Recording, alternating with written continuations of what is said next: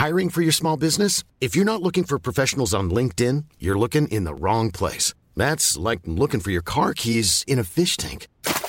LinkedIn helps you hire professionals you can't find anywhere else, even those who aren't actively searching for a new job but might be open to the perfect role. In a given month, over 70% of LinkedIn users don't even visit other leading job sites. So start looking in the right place. With LinkedIn, you can hire professionals like a professional. Post your free job on linkedin.com slash people today.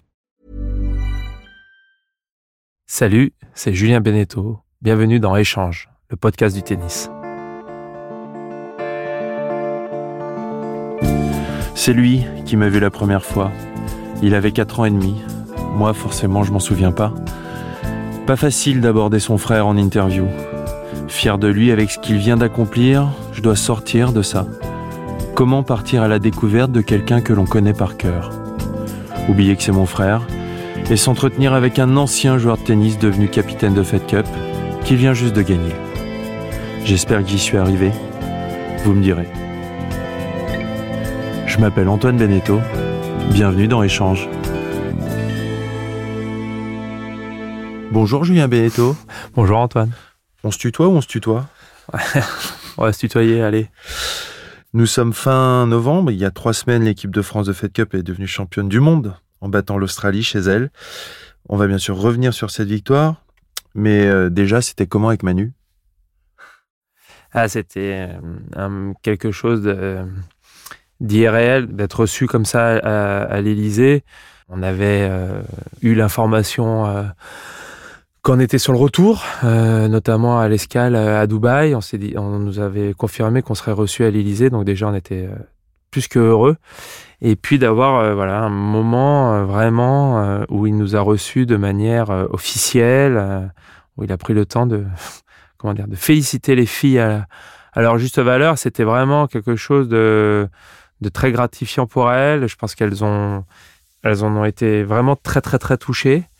Et après, au-delà des, des discours qu'il y a pu avoir, c'est, on sent le poids de la République on arrive comme ça à l'Élysée. Ce sont des images qu'on voit à la télé et euh, traverser cette cour qui est, qui est magnifique. Oui, parce qu'il est en venu vous accueillir euh, toute l'équipe dans la cour. Ouais, en fait, c'est ça qui est. euh, il y avait aussi les deux gardes républicains à côté de lui.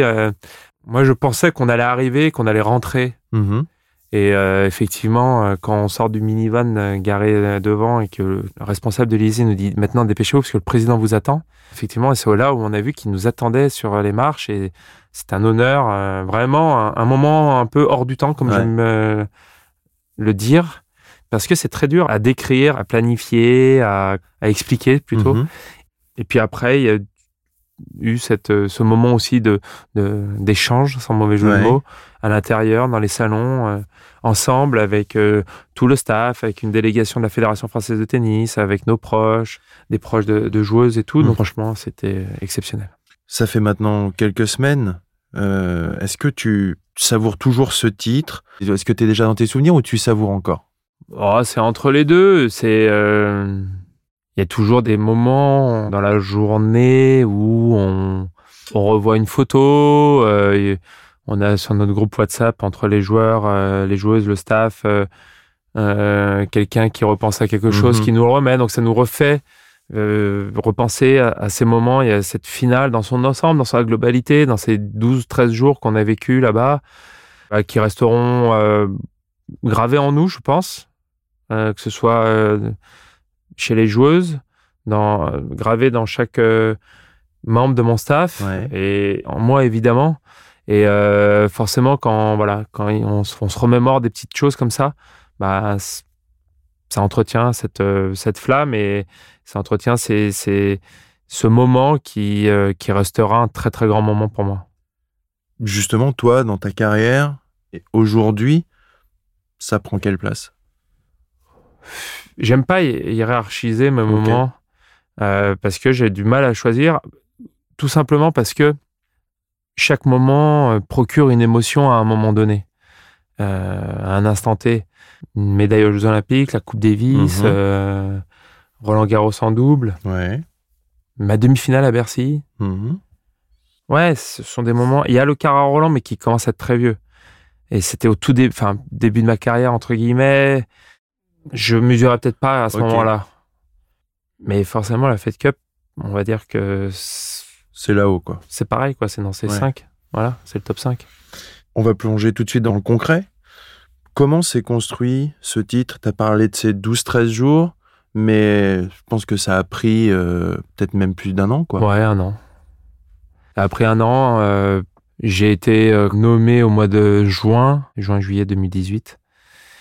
Et je jouais encore à ce moment-là, Ouais. mais la fédération savait que c'était ma dernière année. Mhm. Donc j'ai dit aux filles, une fois que j'ai été nommé, laissez-moi finir ma carrière de joueur, qui devrait se terminer à l'US Open.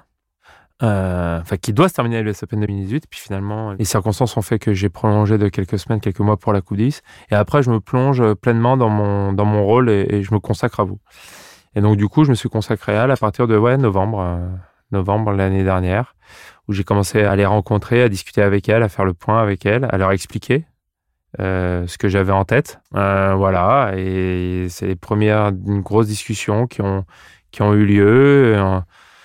Après, j'ai observé euh, des choses. Quand j'étais à Melbourne, j'ai observé les, les joueuses françaises, évidemment. J'ai observé les Belges, que je Mhm. connaissais pas trop. C'était notre adversaire du Bien premier sûr. tour.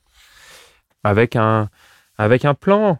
Le plan, c'était, je leur ai toujours dit, voilà, je veux essayer de vous faire connaître une émotion de gagner la Fed Cup. J'ai eu la chance en tant que joueur de gagner la Coupe Davis. Voilà. Mhm. Vous l'avez prouvé, vous en êtes capable, vous n'êtes pas loin, vous n'avez pas été loin. Et j'ai dit pour ça, on est d'accord, les filles, il faut qu'on soit, qu'on ait la meilleure équipe possible. Et je leur ai dit, cette meilleure équipe possible signifie d'avoir tout le monde avec nous. Ouais. J'ai vu quelques interviews. C'était un petit peu le plan de la page blanche. Mon gros avantage, on va dire, c'est que mm, avec les filles, moi, je partais justement de cette page blanche parce que j'avais aucun antécédent Mhm. Avec aucune d'entre elles. Je connaissais plus Pauline Ouais. Parmentier de manière euh, privée, on va dire. Mais c'est ce que je leur ai dit. Je leur ai dit, les filles, vous, le passé, c'est le passé. Il n'y a pas de souci. Je dis maintenant, avec nous, avec, euh, avec moi en tant que capitaine, ça, on va écrire le présent et peut-être le futur. On part d'une page blanche et tout le monde doit, doit participer. Et euh, effectivement, euh, ça a été ce qui m'a animé. Et puis je leur ai dit aussi, les filles, moi, je suis nommé par la Fédération française Ouais. de tennis. J'ai une mission.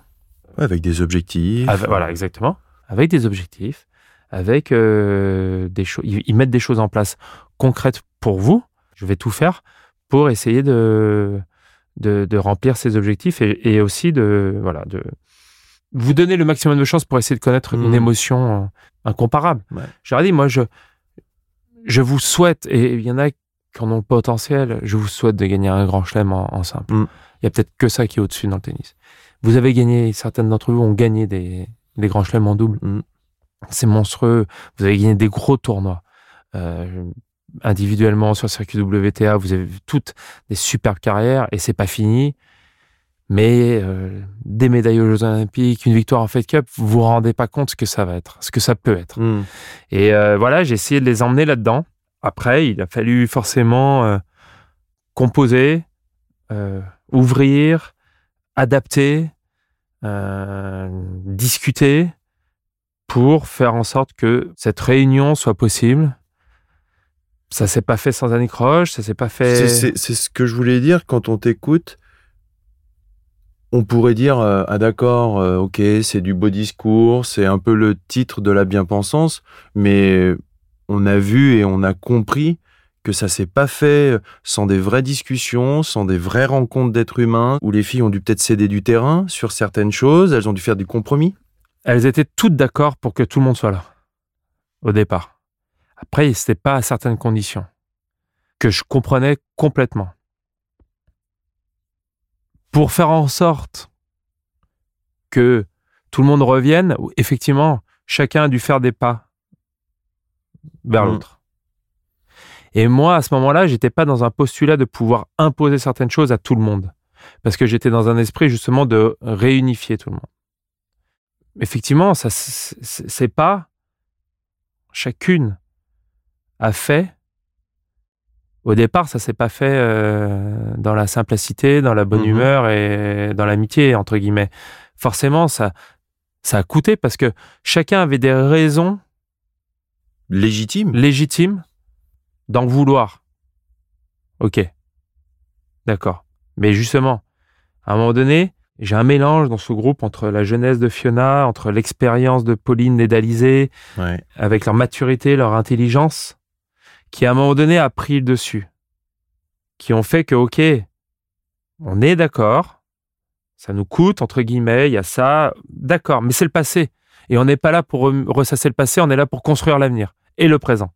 Et qu'à un moment donné, voilà, Ouais, t'avais, Cette- t'avais une espèce de vision et elles se l'ont appropriée. approprié à un moment donné, parce qu'elles ont vu qu'elles avaient plus le choix. Elles ont vu que le, elles ont vu que ça y est, euh, c'est acté, c'est fait. On va se retrouver toutes les cinq. Ils nous l'avaient dit, on l'a cru, mais tant que ça n'arrive pas, elles sont, on n'est pas confronté à ça. On ne sait pas concrètement ce que ça veut dire. Donc là, voilà, il y a eu cette adaptation à, à ces retrouvailles à appréhender. Puis ça, puis voilà, et puis le staff est hyper important Ouais. chacun a sa place, chacun a son rôle, chacun a son expérience, chacun. Puis voilà, petit à petit, petit à petit. Alors ça a été très compliqué, mais ce que je comprends, les filles ont été à un moment donné, ça a été difficile sur certaines choses, mais après le sportif a repris le dessus. Je leur ai toujours dit les filles, ok, euh, mais si on fait ça, les filles, Mhm. c'est peut-être pour essayer de gagner. On sait très bien que pour faire demi-finale, on n'a pas besoin de faire tout ça. On n'a pas besoin de faire tous ces efforts. Vous l'avez déjà prouvé dans le passé. Vous n'avez pas besoin de moi comme capitaine. Mais allez, on le fait parce qu'on se dit que c'est comme ça qu'on donne le maximum de chances d'essayer d'aller gagner. Et euh, à ce moment-là, on ne sait pas où ça va nous mener. Et, comme je le disais, le, sportif reprend aussi, aussi après, à un moment donné, dans mes, dans mes explications, Mhm. Dans mes premiers choix que je dois faire de, de, de- de sélection euh, pour savoir qui joue. J'ai pas trop de problèmes de choix par rapport aux cinq qui vous seront appelés, mais après qui on fait jouer. Et à la fin de ce premier tour, il y a beaucoup de choses qui se sont passées et, et, et c'est là aussi où j'avais peut-être pas anticipé ça, mais et je leur ai dit après, je leur ai dit, les filles, vous avez bien vu que maintenant la situation a changé. Mhm. C'est que ces deux dernières années, pour diverses raisons, vous étiez que trois dans l'équipe. Et que parmi ces trois, il y en avait deux qui étaient sûrs de jouer en simple. Et que là, maintenant, vous passez à une situation où vous êtes cinq et que parmi les cinq, tout le monde peut jouer. Donc c'est complètement nouveau aussi pour elles. C'est que oui, il y a de la concurrence, il y a de l'émulation, mais il y a de la concurrence entre vous. Ouais, il a fallu qu'elles acceptent ça. Et que ça, c'est complètement nouveau et que effectivement, pas facile à accepter et à, et à incorporer tout de suite. J'aime bien parce que j'entends. On peut deviner des moments de femme. Euh, Est-ce que concrètement, tu peux nous raconter euh, un moment où l'une d'entre elles ou deux d'entre elles, où il y a eu, voilà, où tu t'es dit, ah ouais, elles sont en train de prendre le truc en main, ça m'impressionne. Il y a eu le débrief du premier tour. On gagne 3-0 pour ma première, fantastique, etc. Retour de Caroline Garcia Retour réussi. de Caroline réussi, euh, voilà. Euh, Alizé qui joue super bien contre Mertens. Bon. Mais tout n'avait pas été parfait. Et que moi, mon expérience de joueur de Coupe Davis, même quand on gagnait des, des rencontres et que quand il n'y avait pas le débriefing qui était fait vraiment, on le payait par la suite. Et donc là, Il y avait des restes un peu Voilà. de, des non-dits. Et là, le dimanche soir, il y a un vrai débrief sur la rencontre, sur comment ça s'est passé, sur plein de choses. Et il y a des choses qui se sont dites. Déjà, c'était un premier pas. Ensuite, à, à Rouen, j'ai vécu deux moments exceptionnels. Mhm. J'ai vécu le samedi soir quand Alizé, Pauline parlent entraîne pour le match du lendemain, le simple du lendemain, avec moi. Que Alizé a cette franchise, cette honnêteté de On est à quel moment de la rencontre? On est à un partout le samedi. Euh, le lendemain, on doit, il y a Alep en simple, euh, numéro une mondial. euh, j'ai une idée de qui vont faire jouer les Roumaines en, en deux. J'ai une idée de qui je veux faire jouer. Et, et Mhm. voilà. Et il y a cette discussion très honnête entre Pauline et Alizé. Tu assistes à cette discussion? Bien sûr. Et du coup, c'est Pauline qui y va parce qu'elle avait déjà la confiance de tout le staff et de la mienne et la confiance d'Alizé. Et Alizé lui dit écoute, t'es mieux placé que moi demain pour aller gagner. Et si elle a gagné le lendemain, c'est grâce à Alizé parce que elle avait la totale confiance de sa copine, la totale confiance de de sa partenaire, de sa coéquipière depuis des années. Elles sont ensemble en Fed Cup Et ça n'a pas manqué. Et elle Mm. nous ramène à 2-2. Et le deuxième moment qui est fantastique, c'est que ben, 2-2, demi-finale Fed Cup, on est à la maison. Et c'est Caroline et Christina qui doivent jouer le double décisif. Avec tout le passif qu'on connaît. Voilà, c'est comme ça. Elle le savait depuis le début de la, de la campagne, Ouais. que ça pouvait arriver, que ça allait arriver et que c'est elle les plus fortes. Caroline sort d'un match exceptionnel contre Alep, un des plus beaux matchs que j'ai vu cette année en- dans le tennis féminin. Christina a toujours répondu présent en Fed Cup. Et là, on est euh, à l'entrée du terrain. Elles se sont échauffées, on s'est parlé dans les vestiaires, tout le monde est motivé, tout le monde est, à fond. Les Roumaines rentrent sur le terrain et nous, on attend. On avec le, il y a le speaker qui est en train de nous annoncer. On est devant le drapeau France euh, sur l'écran là. Et moi, je suis à côté des deux. Et juste au moment, avant d'être annoncé de rentrer, comme par, euh, pas par magie, mais il y a quelque chose qui se passe. Elles se regardent toutes les deux, Mm. mais sans rien qu'on leur demande. Et elles se tapent dans le poing toutes les deux, avec un signe de la tête comme ça, en se disant c'est bon, on maintenant on y est. Et là, moi, derrière, je, je marche derrière elles, et là, je me dis on va gagner. Je me suis dit ça y est, elles, elles y sont quoi. Et donc, elles sont capables de dépasser euh, leurs différends pour un objectif supérieur. Et ça, c'est magnifique. Et puis derrière, il y a eu des moments sur la finale. Euh, Mm. Je pense que la veille, on était vraiment, elles étaient vraiment toutes les cinq ensemble. Je pense que le samedi soir, Caroline a vécu un moment difficile. Ouais, parce qu'elle venait de perdre 6-0, 6-0. La manière dont, dont elle reste avec le groupe, dont elle reste avec Pauline, Christina, les deux kinés, bah, ça l'aide à ce que le lendemain, elle, fasse un, elle puisse revenir sur le terrain Ouais. Et faire un très bon double aux côtés de Christina. Enfin, même pas un très bon double, c'est un double exceptionnel dans les circonstances. Toutes les deux, chacune à leur niveau, elles ont fait un double exceptionnel pour aller chercher cette- ce point décisif. Il y a des moments de, après de, de partage, de vie, de, de, de joie, de bonheur, de, entre les deux, entre Caroline et Christina, et puis entre les cinq. Ouais. Entre les cinq, dans notre salon, dans notre salle de vie, une fois que la victoire a été acquise. Mais en fait, c'est ce dont je suis le plus fier, et c'est ce que je leur ai dit, c'est de là où elles sont parties quand elles se sont réunies le mardi à Liège, toutes les cinq, et de là où elles sont arrivées toutes les cinq le dimanche soir à Perth dans notre salon à minuit en train de danser avec la victoire. C'est ce chemin-là qu'elles ont fait en tant que joueuses, évidemment, toute l'année, mais c'est surtout le chemin qu'elles ont fait en tant que femmes, toutes les Mhm. cinq. Et pour moi, euh, c'est, euh, c'était inespéré, c'était, ça, ça dépasse largement toutes mes espérances. Mais d'un point de vue euh, humain, ça me rend, et, et même le staff, quand on est là, quand on prend un peu de, de recul, qu'on les regarde et qu'on les voit ensemble, les cinq, sont peut-être pas toutes les meilleures amies du monde, mais au moins sur des moments, être là ensemble et, et être heureuse, et être heureuse pour les autres, et être heureuse ensemble et, et partager du bonheur. Bah, pff, Ouais. pour moi, c'est c'est ça leur plus grande victoire. Parce qu'on a déjà entendu dire que, par exemple, dans des équipes de foot qui avaient des, des grands résultats, ben, ils sont pas tous potes, euh, il y, a des- il y a des tensions, il y a des choses. Là, dans le tennis, c'est un sport qui est intrinsèquement individuel, égoïste. En plus, là, il y a des animosités à la base.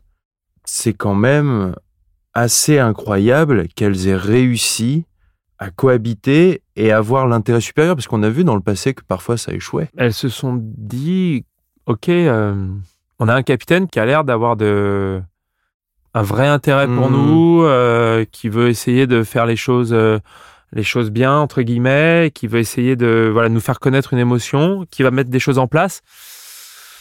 Bon bah, euh, donnons-lui sa chance entre guillemets en Ouais, ouais. en allant en, En y, met- en y mettant de nous-mêmes. Exactement. Mais effectivement, ça dépend que d'elles. Et c'est pour ça que c'est- c'est leur, leur victoire, parce que c'est elles qui ont pris les bonnes décisions au bon moment, quoi. Parce qu'en plus, cet égoïsme, et, et c'est pas un, un vilain mot dans ma bouche, il les sert tout au long de leur saison. Exactement. Elles ont besoin de ça, ou même les joueuses, les joueurs ont besoin de ça. Comment on arrive à, à un moment mettre un petit peu ça sur pause pendant, euh, allez, euh, bah, 4, 5, 6 semaines avec les semaines de préparation? J'ai essayé de leur montrer que sportivement, après, dans les choix que j'allais faire, Hmm. et que je suis amené à faire, je fais des choix par rapport à, à ce que je pense être le meilleur choix au moment pour aller battre la joueuse qui se présente en face Mhm. de nous. Et après, il y a beaucoup de paramètres à prendre en compte sur euh, la construction du week-end, sur euh, euh, la forme, sur l'expérience, sur plein de choses. Et avec mon staff, on échange énormément par rapport à ça. Mais d'essayer d'être le plus honnête après avec elle dans voilà pourquoi, d'expliquer voilà pourquoi je, je, fais ça. Alors c'est complètement subjectif par moment. Hein. Mhm. C'est mon ressenti. C'est mais en même temps, c'est moi qui suis capitaine, donc c'est mon rôle. Bien sûr.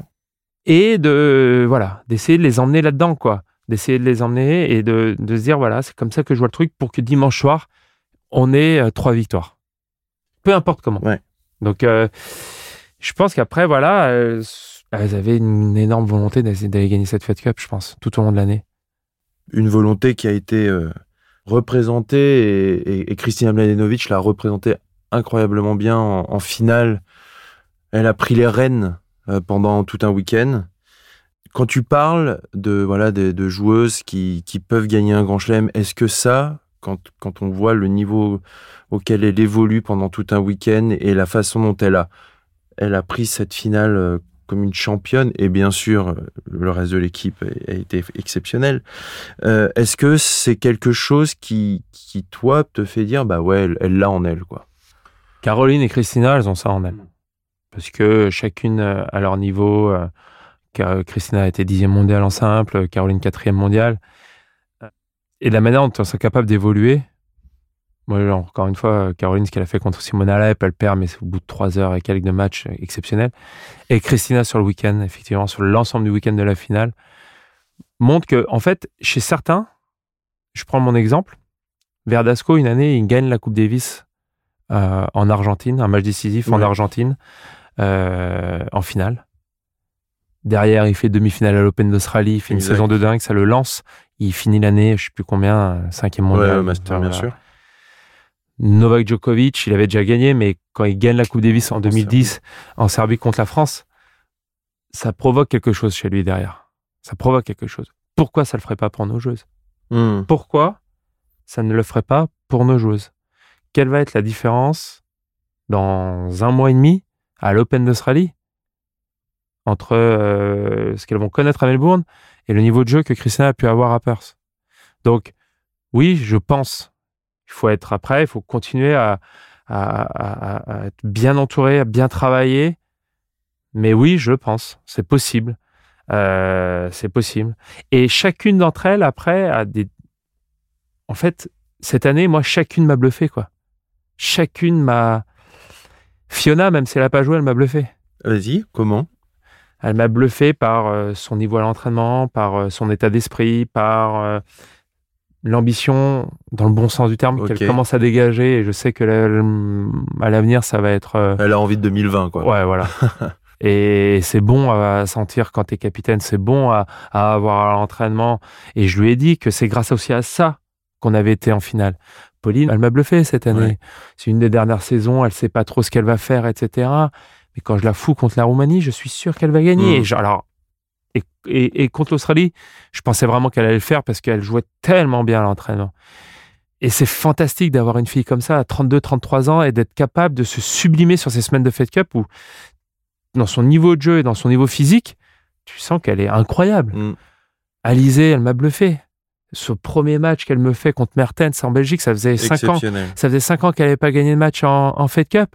Mais au moment où je lui annonce qu'elle joue le jeudi soir, le jeudi après-midi, mm-hmm. Déjà, je, quand je lui dis j'ai joue, je vois son sourire sur la tête, je vois me faire oh, merci de me faire confiance, mais je lui dis t'inquiète pas, on va, t'as deux jours pour préparer le match, on va. Est-ce qu'il y avait un peu dans son regard un t'es sûr? Non, non, pas du tout, pas là, pas là, non, non, pas là. Elle avait envie d'y aller. Et, et, dans ces conditions-là, avec son style de jeu, avec son niveau de jeu, avec son niveau de combativité, ça, je sais que c'est une joueuse redoutable de Fed Cup. Et elle l'a prouvé, elle allait gagner contre Mertens. Et et Caroline et Christina, elles m'ont bluffé euh, tout, au long, tout au long de la saison. Euh, Caroline au premier tour par son retour, euh, Christina sur le double décisif en Roumanie. on va pas revenir dessus après sur, tout ça, mais elles, elles m'ont ouais, elles m'ont tout épaté. Qu'est-ce que tu as puisé dans ta carrière de joueur pour cette première année de Capitana? Plein de choses. J'ai pris plein de choses de mes entraîneurs. Ok. J'ai pris et, et, et j'ai pris plein de choses de mes trois capitaines. C'est pour ça que pour moi, euh, c'est la suite d'un chemin que j'ai eu en fait, et d'une espèce d'éducation sportive que j'ai eue, euh, grâce aux gens avec qui j'ai travaillé. C'est pas un hasard si Thierry Champion était avec moi dans mon staff Mhm. alors qu'il m'a entraîné. C'est pas un hasard si euh, Loïc Courteau, j'échange beaucoup avec lui et qui a eu un rôle prépondérant dans ma carrière. C'est pas un hasard à un moment donné dans ma dans mon discours à, à Perth. Euh, au tout début, Christian n'était pas encore là, mais dans la manière de préparer les choses, j'ai dit les filles parce que ça me parlait parce que je venais de voir le film, je venais de valider le film interne Ouais. sur la demi-finale. Et sur ce film de la demi-finale, on voit des séquences d'entraînement où elles travaillent dur. Et on voit des séquences aussi sur le terrain où elles ont le sourire Mhm. où elles, on a l'impression qu'elles sont heureuses, entre guillemets. Et je leur dis tout ça. Je leur dis, les filles, j'ai eu la chance de vous allez voir le film plus tard dans la semaine. Je l'ai vu. Je dis, voilà, ce mélange-là, c'est ça que je veux. Être sérieux sans se prendre au sérieux. D'accord. Et je sais que Pauline, elle est venue me voir, elle me fait, tiens, c'est marrant, j'avais jamais entendu ça, ça m'a parlé. Mhm. Et puis Guy, Forgère, Arnaud Clément, Yannick Noah, ben moi, j'ai vécu mes, mes plus belles années de, de joueur sur les rencontres de Coupe Davis et mes plus beaux moments. Mhm. euh, parce que je suis comme ça et que j'ai été euh, et que j'ai été élevé avec la victoire de 91 euh, de Coupe Davis. Je sais que voilà, je me, je me suis tout au long de l'année, tout au long de et des semaines quand j'étais avec elle, euh, sur des petits moments, voilà, il y avait des choses qui me revenaient. Je, je m'en servais, je m'en servais. Et puis il y avait avant la première rencontre, j'avais eu Amélie au téléphone à un moment donné. Enfin, c'était pendant la première rencontre, Amélie Maurice moi. Et Amélie m'avait dit, de toute façon, tu vas voir, tu as une position où il va falloir que tu fasses des choix. Les choix que tu vas faire, ce seront les bons choix parce que ce seront les tiens. Et elle dit, c'est très difficile à expliquer, mais tu vas voir, au fond de toi, tu vas avoir quelque chose. Et en général, c'est cette première quelque chose qui fait que tu fais les bons choix. Oui, il n'y a que toi qui sais, quoi. Parce que tu es à l'intérieur. Exactement. Voilà. Tu as commencé à l'évoquer. Je pense euh, qu'il y a beaucoup de ça, parce que moi, bien sûr, je l'ai vu au, plus près. Cette éducation sportive, je suis sûr qu'il y a quelque chose là. C'est quoi tes sources d'inspiration hors du tennis? Pour moi, le modèle ultime, c'est les All Blacks. En 2007, ils perdent en quart de finale contre la France en Coupe du Monde à Cardiff. Pour eux, c'est un cataclysme. C'est un cataclysme. Ils sont favoris, ils ont la plus belle équipe du monde, c'est un cataclysme. L'entraîneur, c'est Graham Henry. Ils le gardent. Ils ont perdu de deux points sur un fait de jeu. Ils le maintiennent en poste parce qu'ils pensent à ce moment-là que c'est l'homme de la situation. Derrière, entre 2007 et 2011, ils perdent, je sais pas, trois matchs, ils gagnent tout. Ils gagnent la Coupe du Monde chez eux, avec Graham Henry comme sélectionneur. Mhm. Après 2011, Graham Henry prend sa retraite, c'est son adjoint, Steve Hansen, qui prend les rênes. Ils gagnent tout ce qui est possible de gagner. Ils sont champions du monde en 2015. Ils gagnent tout après. Et là, cette année, ils perdent en demi-finale contre une magnifique équipe d'Angleterre. Mais de 2007 à 2019, en fait, Il y a un ont- lien. Il y a un lien. Et là, ils vont bientôt nommer le nouveau sélectionneur. Et c'est possible que ce soit encore l'adjoint de Steve Hansen. Il y a ce lien, cette continuité. Ça, c'est la première chose qui me, qui me frappe chez les All Blacks en, en Nouvelle-Zélande. Deuxième chose, j'ai lu, quand tu deviens All Blacks, ça te donne des, des droits, des devoirs.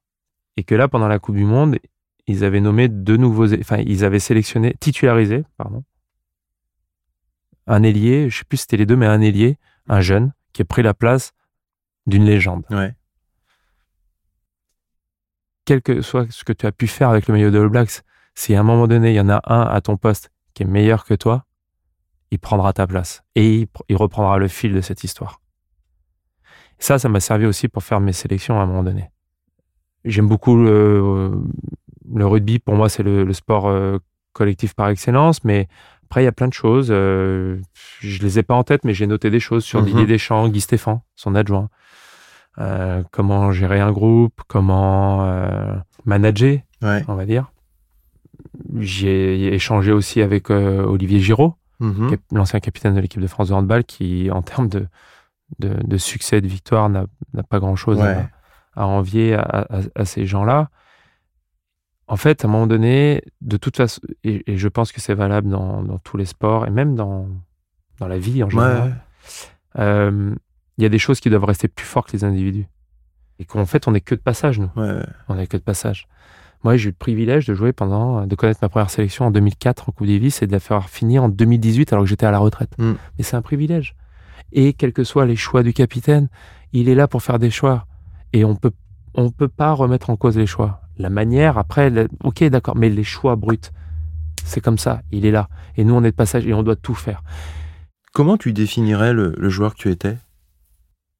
Combatif? Ouais. Euh, amoureux du jeu, amoureux de l'effort, amoureux du sport, pas forcément le plus grand talent, mais qui m'a permis d'avoir une, une constance mm-hmm. Au, à un certain niveau, qui m'a permis par moment de faire des éclats, de pas avoir cette constance à ce niveau-là, plus haut. En tu revanche, t'avais pas ce qu'il fallait, tu penses? J'aurais certainement pu faire mieux. On peut toujours faire mieux. Peut-être pas Federer ou Nadal, c'est compliqué de faire mieux qu'eux, mais les autres, on peut peut-être toujours faire un peu mieux. Mais non, parce que mon jeu me demandait beaucoup de, d'être au top physiquement pour être efficace, avec une énorme décharge euh, physique et émotionnelle, comme je suis. Et donc forcément, c'est, compliqué à maintenir. Mais euh, dans la répétition des efforts au quotidien, semaine après semaine, mois après mois, année après année, et dans la manière de, de, se battre sur le terrain en match, là, j'étais pas mal. Hmm. Moi, le petit frère, quand je te voyais euh, à 9 ans, 10 ans, jouer, que je voulais faire pareil, et que tu rêvais à ce que tu voulais devenir, est-ce qu'aujourd'hui tu es devenu ce que tu as rêvé quand tu étais enfant? Oui, parce que... Alors non, non, parce que quand tu es enfant, tu rêves très haut. Tu rêves de gagner Roland Garros, d'être numéro 1 mondial. Exactement. Donc non. Quand tu as 8-9 ans, je, je ne suis pas devenu le rêve de 8-9 ans. Mais en fait, quand tu rêves de ça et que après tu empruntes ce chemin, il y a des moments forcément de doute, euh, d'incertitude. À 16, 17, 18, 19 ans. Et que à ce moment-là, on te dit, tu vas finir 25e, hmm. à l'arrivée, tu te dis, OK, OK, j'ai réussi ce que je voulais devenir. Parce que tu sais pas. Mais oui, le rêve d'enfant, non, il est plus haut. C'est une question que je pose à, à tous mes invités, c'est que j'ai pu observer une certaine folie, une certaine rage chez les joueuses et les joueurs. Elle vient d'où, toi, ta rage? Je peux pas concevoir quand on fait quelque chose de pas le faire à fond en fait. Donc euh, c'est d'essayer de tout mettre de mon côté pour avoir aucun regret. Puis c'est quelque chose qu'il faut travailler et entretenir. C'est euh, tu fais un match de foot euh, dans un cadre de la préparation physique, c'est de se battre jusqu'au bout c'est de se battre jusqu'au bout, mmh. d'essayer de revenir. T'es mené 2-0, non, tu lâches pas, t'y vas, tu continues. C'est des petits signes. et, les, certains jeunes aujourd'hui ne, ne, sont pas du tout persuadés de ça, ne sont pas du tout, euh, ça ne leur parle pas. Mais c'est ça, c'est euh, des sorties vélo qui n'en finissent pas. Tu es à la rue, bah ouais, t'es à la rue et les autres sont plus forts que toi physiquement, bah, tant mieux pour eux, mais tu vas au bout. T'essaies de recoller, t'essaies de pas finir trop loin, t'essaies de, de continuer, d'en faire toujours un peu plus qu'un peu moins d'entretenir ses rêves. Moi, le nombre de fois où quand je Comment tu l'entretiens, ton rêve? Quand tu pars courir tout seul, tu es tout seul dans la forêt, c'est chiant, c'est dur. Mais là, tu penses que tu vas jouer en Coupe Davis, tu penses que tu vas être sur le central de Roland Garros à ce moment-là. Et tu l'entretiens, le truc.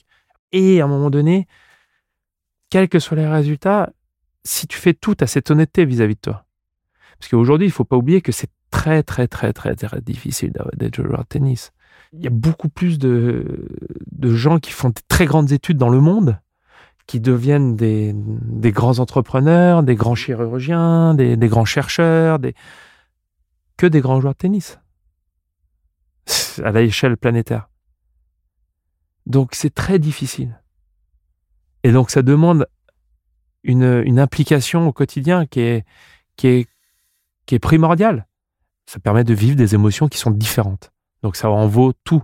Et si, euh, au contraire, ça ne marche pas. Au moins, on a pris un chemin fantastique et on est allé au bout de ce qu'on pouvait faire. En fait, c'est ça le, but. Si ce que tu dois faire, c'est être 220e mondial, es allé au bout, bravo. Hmm. Bravo. Bravo. C'est comme ça. Si le bout de, de ton potentiel, de ta carrière, de trucs, c'est d'aller hein, gagner Roland Garros et d'être troisième mondial, bah bravo et vas-y, fais-le. Mais le, à l'arrivée, ouais, c'est d'essayer d'aller au bout de ce que tu peux faire sans avoir aucun regret. C'est ça le, le principal. Est-ce qu'il y a quelque chose, je sais pas, dans notre éducation qui a créé cela? Est-ce que ça part des parents? Ça part des parents et ça part des entraîneurs que tu as, aussi des messages que tu fais passer et ça part euh, de la confiance que tu fais aux personnes qui t'entourent. Je pense. Aujourd'hui, on est plus dans une euh, société où les parents vont défendre leur enfant. Mmh alors, sur n'importe quoi, à l'école ou contre des entraîneurs, plutôt que de donner raison aux entraîneurs. Nous, c'était l'inverse. Ça, c'est sûr. On faisait une connerie, on savait que c'était euh, nous qui allions en, pâtir et que c'était pas de la faute de l'entraîneur. Non. Ça, euh, c'est sûr. Je pense que ça, c'est hyper important. C'est pas de la faute de l'entraîneur. Au bout d'un moment, ok. Puis ça marche pas, tu as le droit de changer, mais c'est toi qui fais les propres choix, qui es maître de tes choix. Tu viens de finir ta première année, tu as gagné. Quels sont tes autres rêves? Tu fonctionnes comme ça, des objectifs Tu as envie de t'accomplir des choses? Bah, déjà, l'année prochaine, on va découvrir un nouveau format de Fed mhm. Cup. Il y a plein de choses qu'il va falloir qu'on prenne en compte, qu'on anticipe pour être performant là-dessus. Et il y a les Jeux Olympiques de Tokyo. Donc, essayer ce que une fille, deux filles ramènent une médaille, ça fait partie de ma mission. Et surtout, ça me ferait plaisir pour elles parce que je sais ce que ça procure comme émotion. Et je pense que ça les ferait rentrer définitivement dans une autre dimension.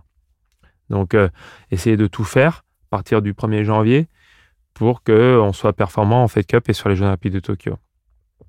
Après, sur le moyen long terme, le rêve déjà, c'est de bien éduquer mes enfants. Et, c'est peut-être la, chose la plus difficile au, monde. Donc, euh, Moi, j'ai travaillé avec toi, je t'ai coaché pendant deux ans. Je sais comment j'ai vécu notre relation quand on travaillait ensemble. Mais toi, comment tu l'as vécu? Bah, Je l'ai bien vécu. Ça a été un sacré euh, parcours de vie parce qu'on a, on a tout connu. Des qualifs d'un challenger à une demi-finale à Bercy. C'était un pari, entre guillemets, au départ. À, ce moment-là de ma carrière, il y avait une chose dont j'étais persuadé, c'était, c'était ça dont j'avais besoin. J'en étais sûr, convaincu à 150% parce que je savais qu'il me fallait quelqu'un à ce moment-là qui me connaisse vraiment et qui me soutienne à plus que 100% dans ce processus de retour où je recommençais en étant 700e mondial. Après, ça n'a pas été évident parce qu'il a fallu faire confiance sur certaines choses. Euh, euh, Moi, je découvrais aussi. Ouais, bien sûr, tu, tu, découvrais les choses. Donc, euh, il y a eu des moments où ça aurait peut-être pu être mieux et dans, dans, fin, dans les deux sens. Mm-hmm. Mais à l'arrivée, la mission a été accomplie, quoi la mission a été accomplie. On savait que j'allais peut-être pas regagner, enfin, regagner, gagner un tournoi. On avait peut-être cet objectif, etc. Mais l'arrivée, la mission, plus que là parce que, euh, parce que je suis complètement compétitif, parce que je reviens en Coupe Davis. Mm. Et puis ce tournoi de Bercy, ben, c'est le point d'orgue, quoi. Je pense que c'était peut-être l'un des meilleurs tennis que j'ai jamais joué de ma vie, en plus. Ça me va pas mal pour finir. Euh, moi, je veux juste te dire, euh, j'ai vraiment vu à quel point tu avais pris euh, ta place en tant que capitaine et c'est pas facile. J'ai vu que tu l'avais fait avec tes armes. Et ça, c'est quelque chose qui, voilà, qui m'a rendu fier en tant que, que petit frère. Donc, euh, je voulais te dire bravo, mon Jules. Non, mais en fait, je, je l'ai fait et je vais continuer à le faire avec, euh, avec mon cœur et ma sensibilité de sportif. Mmh et de joueur de tennis, évidemment d'ancien joueur de tennis, mais vraiment avec, euh, avec ça, avec cette, cette bienveillance que je peux avoir pour mes joueuses, cette exigence entre guillemets aussi, mais euh, ouais, avec, euh, avec ce cœur-là, quoi. Comme ça. C'est bien pour finir, parler de cœur. J'espère que ceux qui, qui nous écoutent ont pu différencier nos voix. Merci Julien Beneteau. Merci Tonio. Plonger dans les coulisses d'un des plus grands exploits du tennis français, comprendre comment se construit un tel titre, remporté par des championnes qui manquent parfois de visibilité auprès du grand public, c'est aussi ça échange. D'ailleurs, dans un futur proche, ce serait bien que l'invité soit l'une d'entre elles, qu'en dites-vous À très bientôt pour un prochain épisode d'échange, et d'ici là, eh ben, prenez soin de vous.